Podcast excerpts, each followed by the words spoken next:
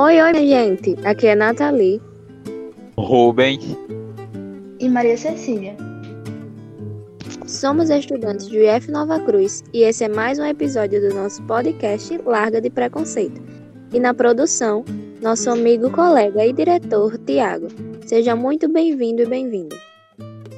Meu povo, eu tava aqui pensando. Quem veio primeiro? O ovo ou a galinha? Essa é uma dúvida eterna. Mas eu conheço um mito sobre isso. Que mito é esse? É um mito africano que eu vi na internet. Ele conta que o deus do céu, Olorum, mandou seu filho Obatala aqui para baixo com a missão de criar a terra. Eu acho que eu já vi esse, esse mito. Obatala levava um saquinho de terra e uma galinha de cinco dedos. A terra ele espalhou na água para formar o solo e a galinha ele colocou no chão, né? Isso.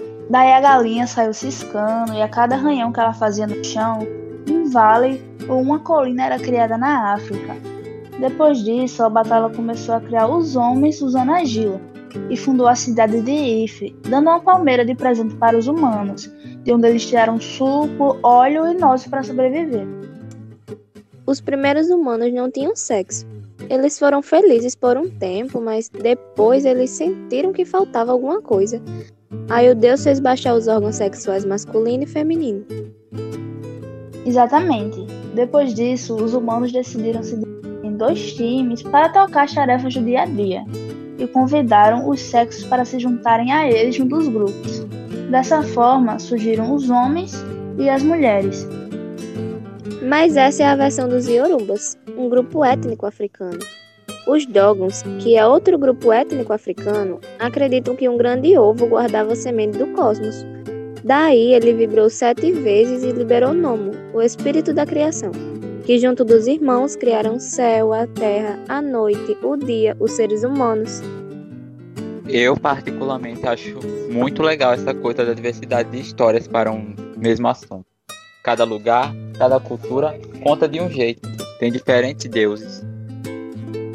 Sim, infelizmente, muita gente tem um preconceito sobre isso. Acham que só porque não é como eles aprenderam que tá errado. Pois é, as religiões de matriz africana são muito ligadas à bruxaria e coisas ruins, sendo que eles só têm deuses e rituais diferentes do cristianismo. A intolerância religiosa é uma coisa que tem que acabar logo. Não dá para desrespeitar uma pessoa ou até mesmo matar só porque você acha que o que ela faz é errado. A demonização das religiões de matriz africana tem origem no racismo que acompanha o povo negro há séculos, desde que chegaram ao Brasil escravizados. Para eles há duas explicações, né?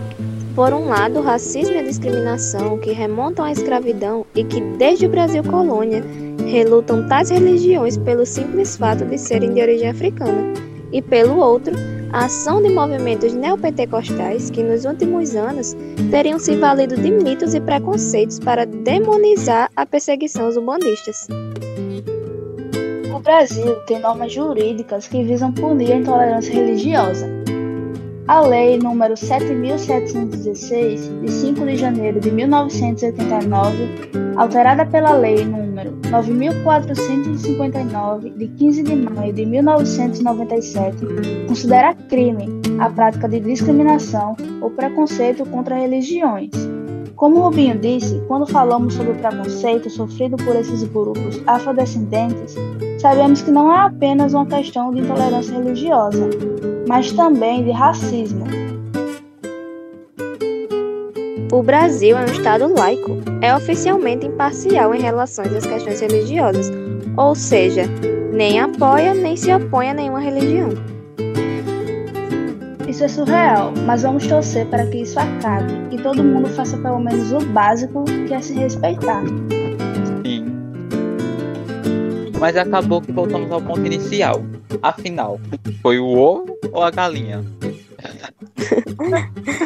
Acho que nós nunca vamos saber a verdade.